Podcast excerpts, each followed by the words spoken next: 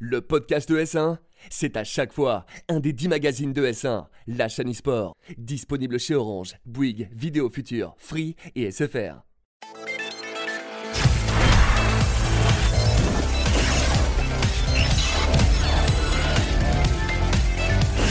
Bonjour à tous et bienvenue dans Config, votre magazine hardware sur S1. Je suis très heureux de vous retrouver et comme d'habitude, je suis accompagné de mes chers acolytes. Pentaro, comment vas-tu? Écoute, ça va très bien et toi? Ça va bien, merci. Et Vincent, content de te voir. Bah merci, moi aussi content de te retrouver dans Config. Au sommaire de cette émission, nous allons vous parler de la sortie du OnePlus 7 et du OnePlus 7 Pro. On va aussi parler du Galaxy Fold de Samsung pour qui tout ne s'est pas passé comme prévu. Un écran 240 Hz dans un ordinateur portable par HP. Et enfin l'arrivée du Wi-Fi 6 dans nos maisons. Le dossier de la semaine sera consacré au RGB. Euh, est-ce que c'est utile ou est-ce que c'est futile? Et enfin, comme d'habitude, le bon plan, version un peu ISF avec Pentaro. Et sans plus tarder, c'est parti pour les news. Un nouveau venu dans le très haut de gamme mobile Pentaro avec le OnePlus 7, mais surtout le OnePlus 7 Pro. Et oui, euh, OnePlus qui, qui, enfin se lance, euh, on va dire, dans le très très haut de gamme, avec des tarifs aussi du coup maintenant haut de gamme, mais avec des caractéristiques qui n'ont rien à envier en fait à tous les le plus haut de gamme qu'on a vu récemment. Donc euh, Snapdragon 855 de 6 à 12 Go de RAM. Le 12 Go de RAM est très tendance en ce moment dans les dans les smartphones.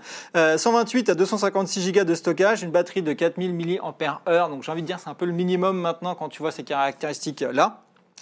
Et surtout, euh, deux choses intéressantes, moi je trouve, c'est le Dolby Atmos qui arrive maintenant dans ce, dans ce smartphone et un appareil photo rétractable. Ça, c'est la grande nouveauté en fait euh, chez, chez OnePlus que encore bah, personne n'a fait, je crois.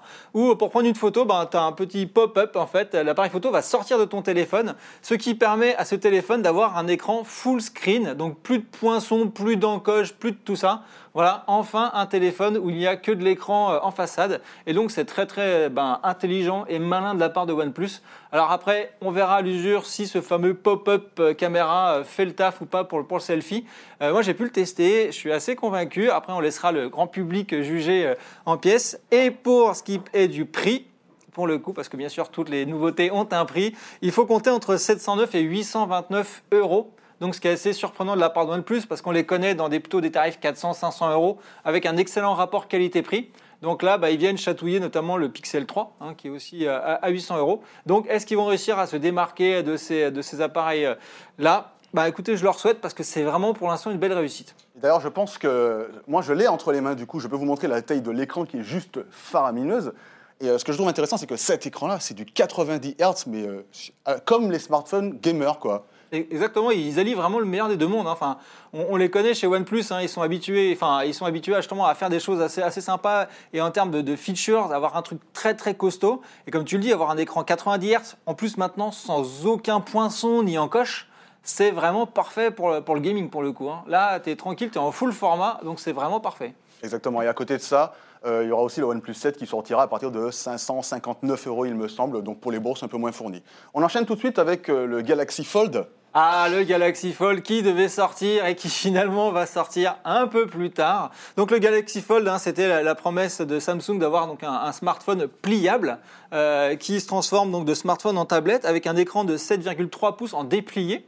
Euh, et malheureusement, moi j'ai pu avoir la chance de l'avoir entre les mains avant qu'il soit rapatrié. Donc tous les modèles ont été rapatriés en Corée pour analyse parce qu'il y a des journalistes, notamment aux États-Unis, qui ont retiré le film de protection pour lequel c'était écrit ne pas retirer, mais l'ont quand même retiré. Du coup, il y a eu des bulles qui sont apparues, ça a gonflé dans tous les sens.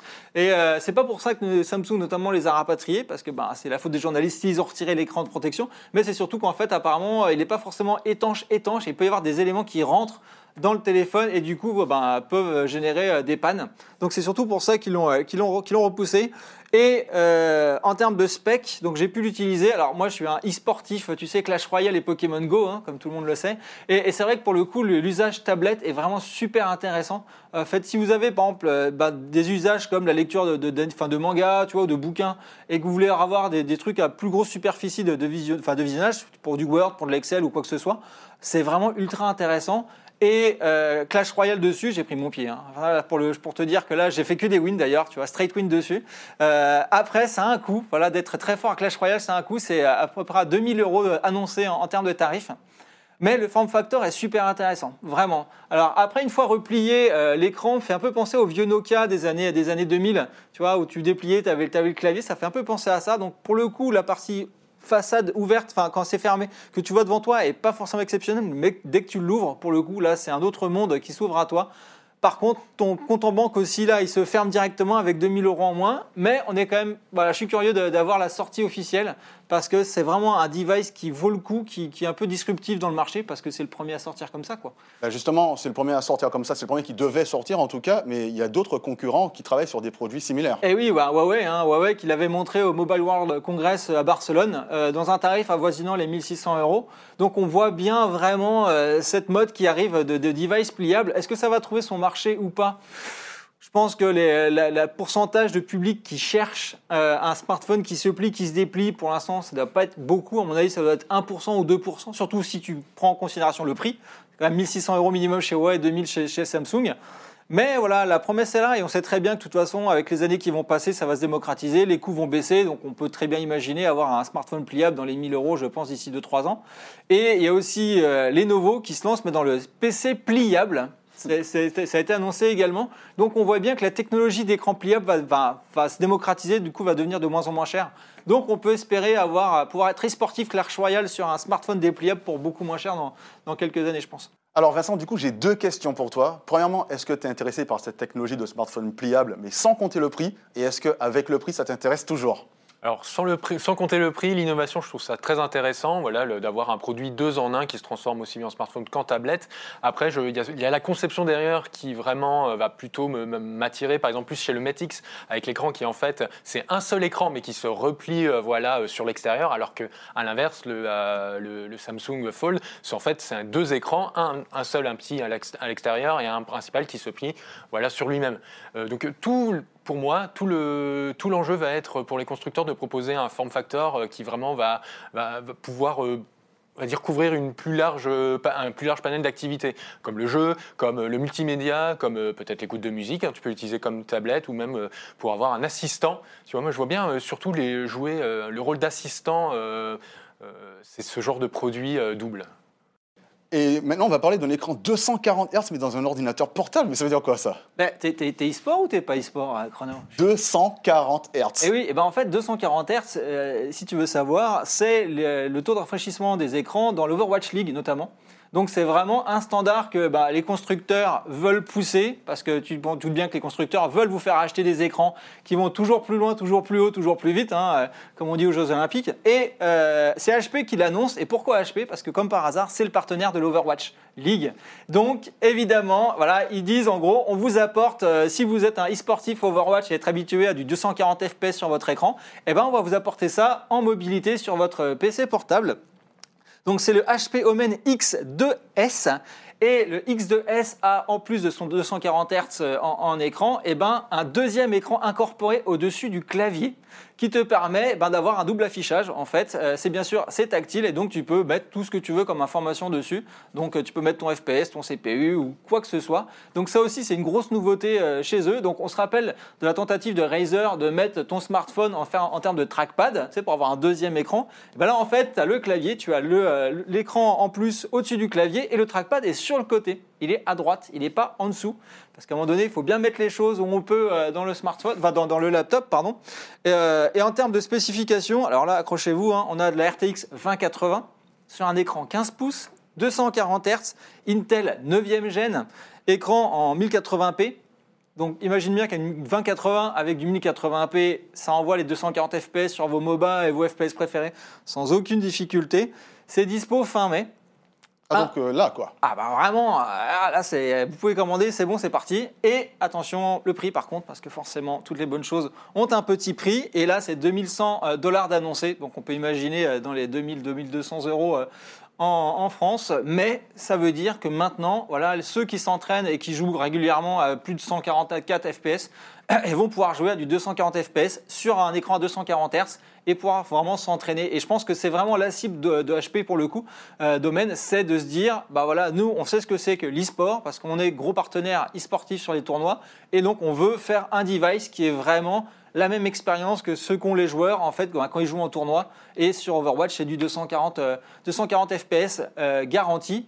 Et pour la petite histoire, sachez qu'en tournoi, les claviers souris sont raccordés en fibre optique sur les PC pour garantir justement la latence minimum donc c'est vraiment la course au FPS. Alors après, est-ce que les gens vont vouloir aller jusqu'à du 240 Hz et mettre l'argent pour avoir du 240 Hz? On verra. On verra. Par contre, les écrans sont aussi disponibles bien sûr en 144 euh, Hz. Voilà, pour les gens qui veulent euh, pas forcément dépenser plus, ou alors en 4K mais en 60 Hz. D'accord, eh ben, merci beaucoup. Il y a vraiment tout le choix, quoi. Maintenant, tu vas nous parler de l'arrivée du Wi-Fi 6. Et oui, parce que quand on joue à 240 Hz, tu imagines bien qu'avoir un Wi-Fi qui traîne la patte, c'est pas quand même sérieux. Euh, et le Wi-Fi 6, en fait, alors déjà, le 6, c'est nouveau dans l'appellation des Wi-Fi. Jusqu'à présent, on était habitué à avoir des, appellations du, style 802.11n, 802.11ac.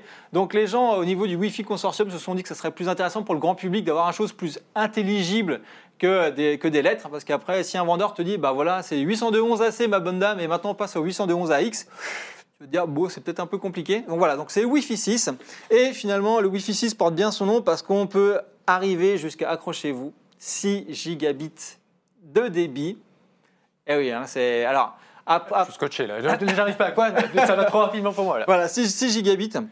Et en fait, l'idée, l'idée du Wi-Fi 6, alors c'est 802.11ax, voilà son vrai nom, euh, et ben en fait c'est rapporter 4 fois plus de capacité en bande passante, mais aussi en termes de capacité euh, de device connecté.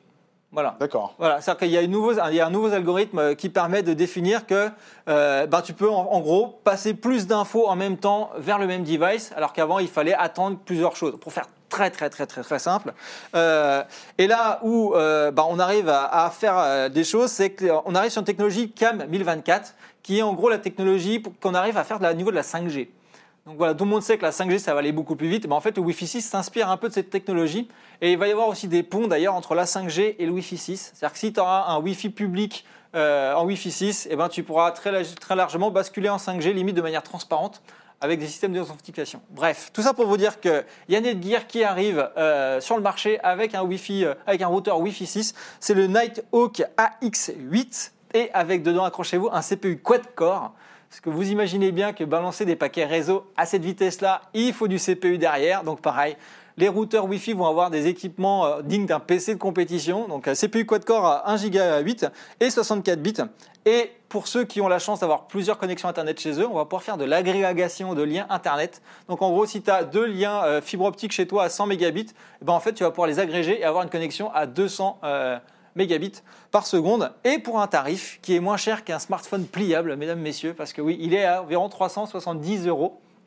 Et ça sort quand? C'est dispo. Ah bah c'est parfait. Bah, merci beaucoup. Alors on enchaîne directement sur le dossier de la semaine.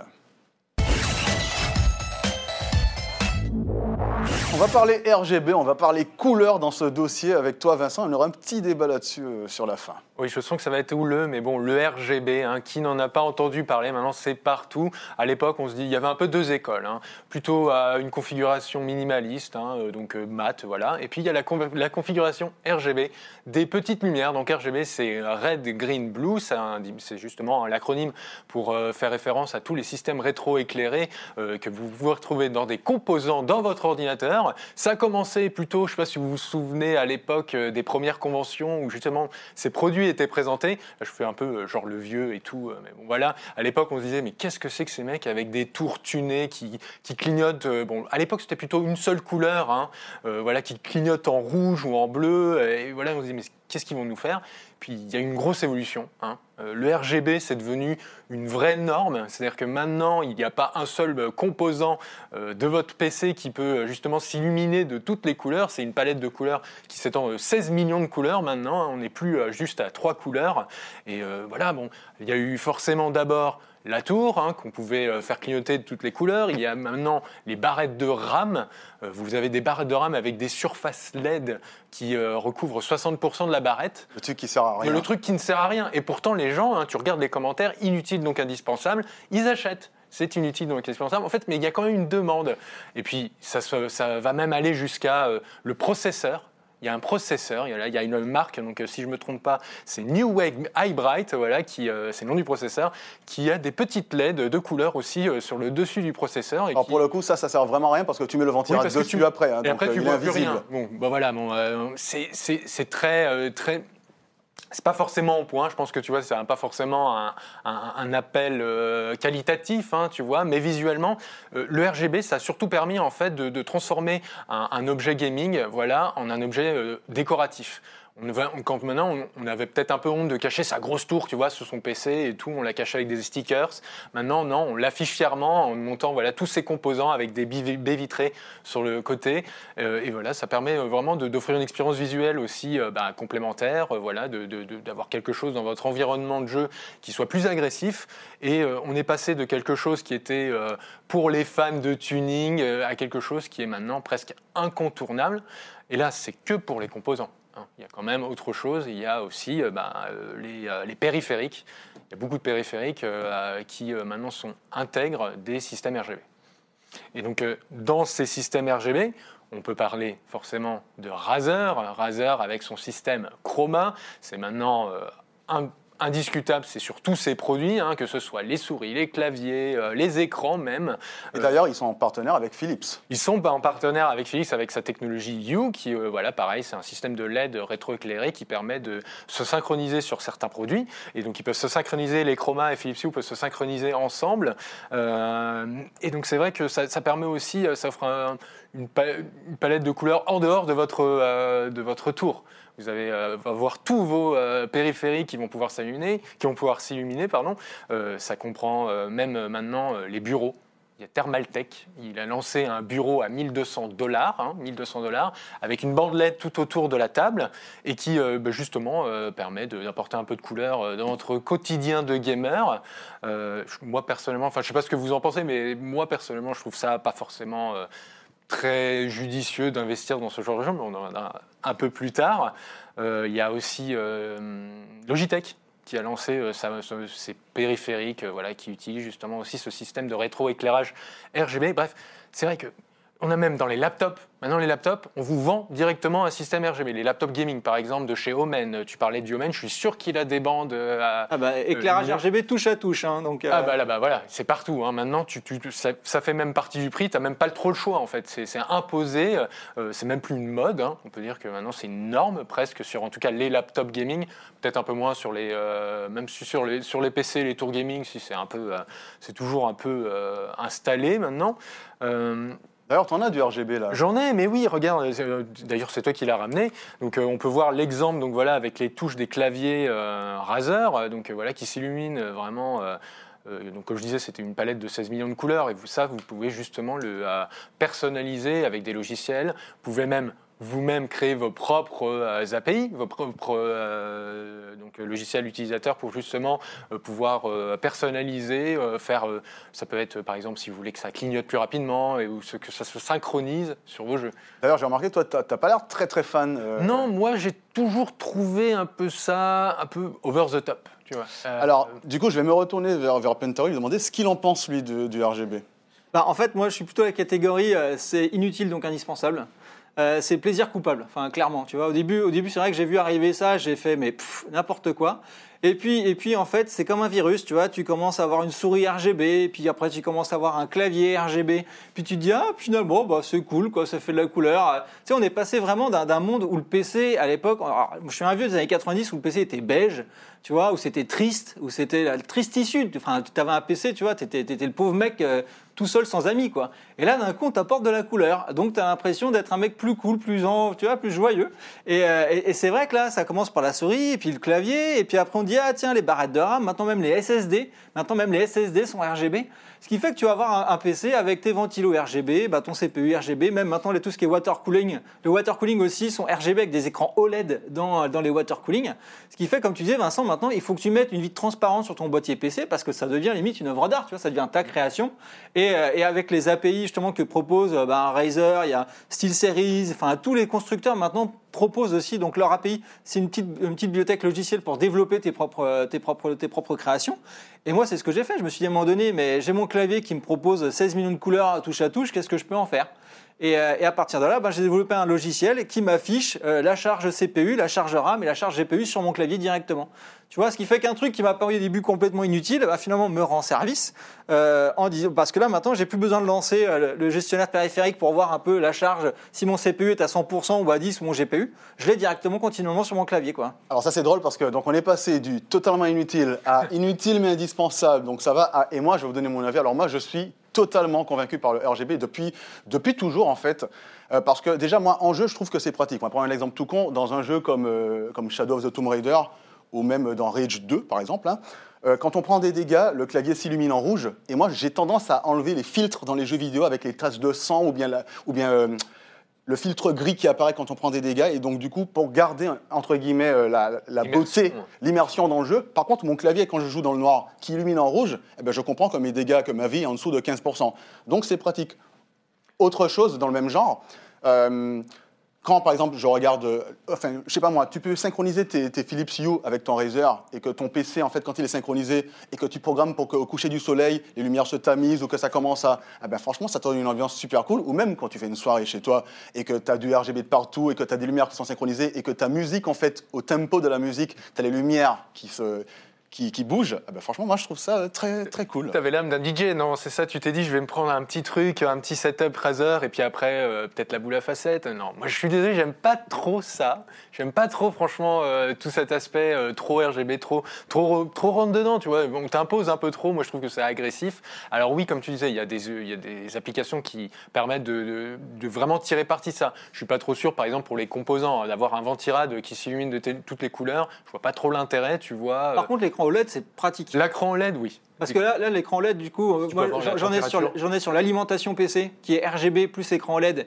et sur le water cooling RGB plus écran OLED.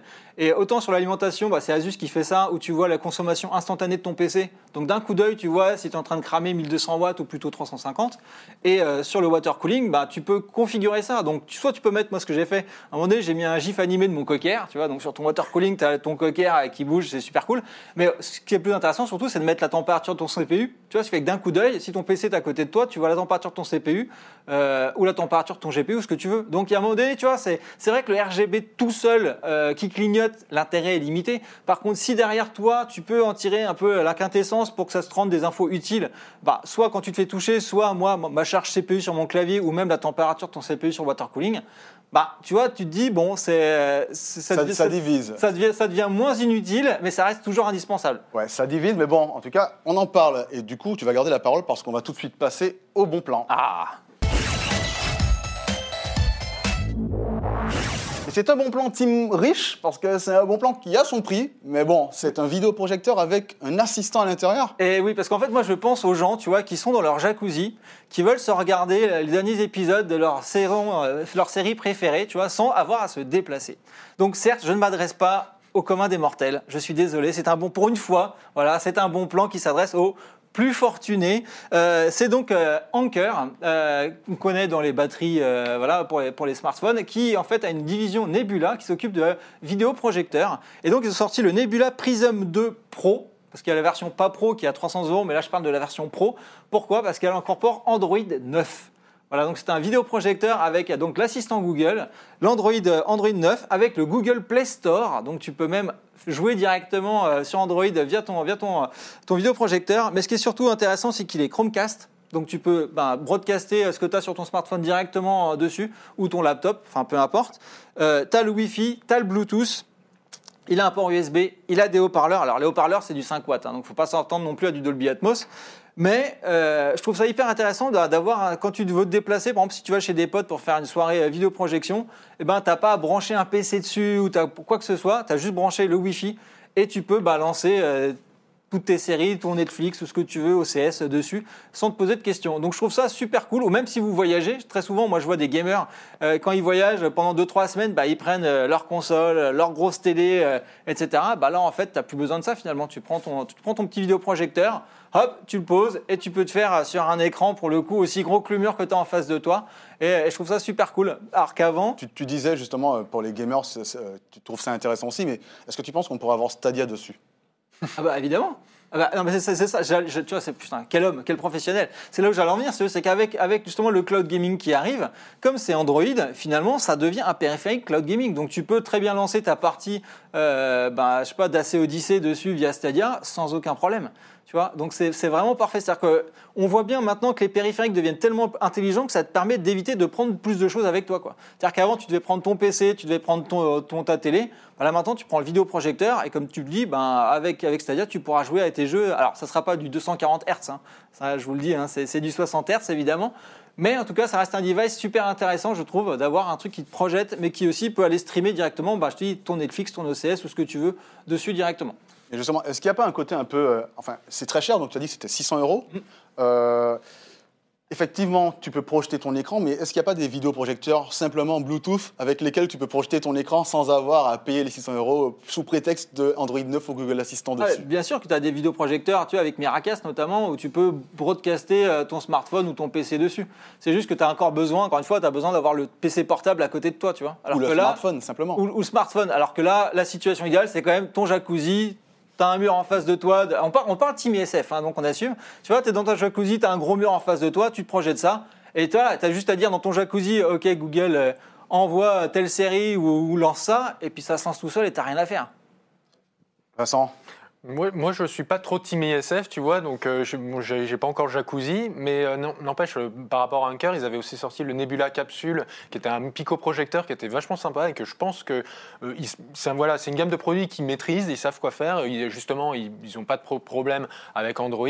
Cela dit, euh, 600 euros, enfin, c'est quoi, c'est quoi la taille en fait du de Nebula? Ouais, bon, ça, ça reste quand même transportable, donc ouais, pourquoi pas. C'est la taille d'un vidéoprojecteur en fait Normal, classique, en fait. tu vois. Oui, c'est pas que un tu mets pico, non, au non, plafond. Et voilà, puis, bon, bah, ça peut être sympa parce que franchement, il y a des. Aujourd'hui, les vrais, euh, les vrais bons vidéoprojecteurs, enfin, tu tapes plus dans les 1000 euros. hein. donc euh, là, si tu as en plus directement intégré euh, Android, moi je dis pourquoi pas. Mais bon, Team ISF quoi. Super. Et bien en tout cas, merci beaucoup messieurs et merci à vous de nous avoir suivis. Je vous souhaite une bonne suite des programmes sur S1.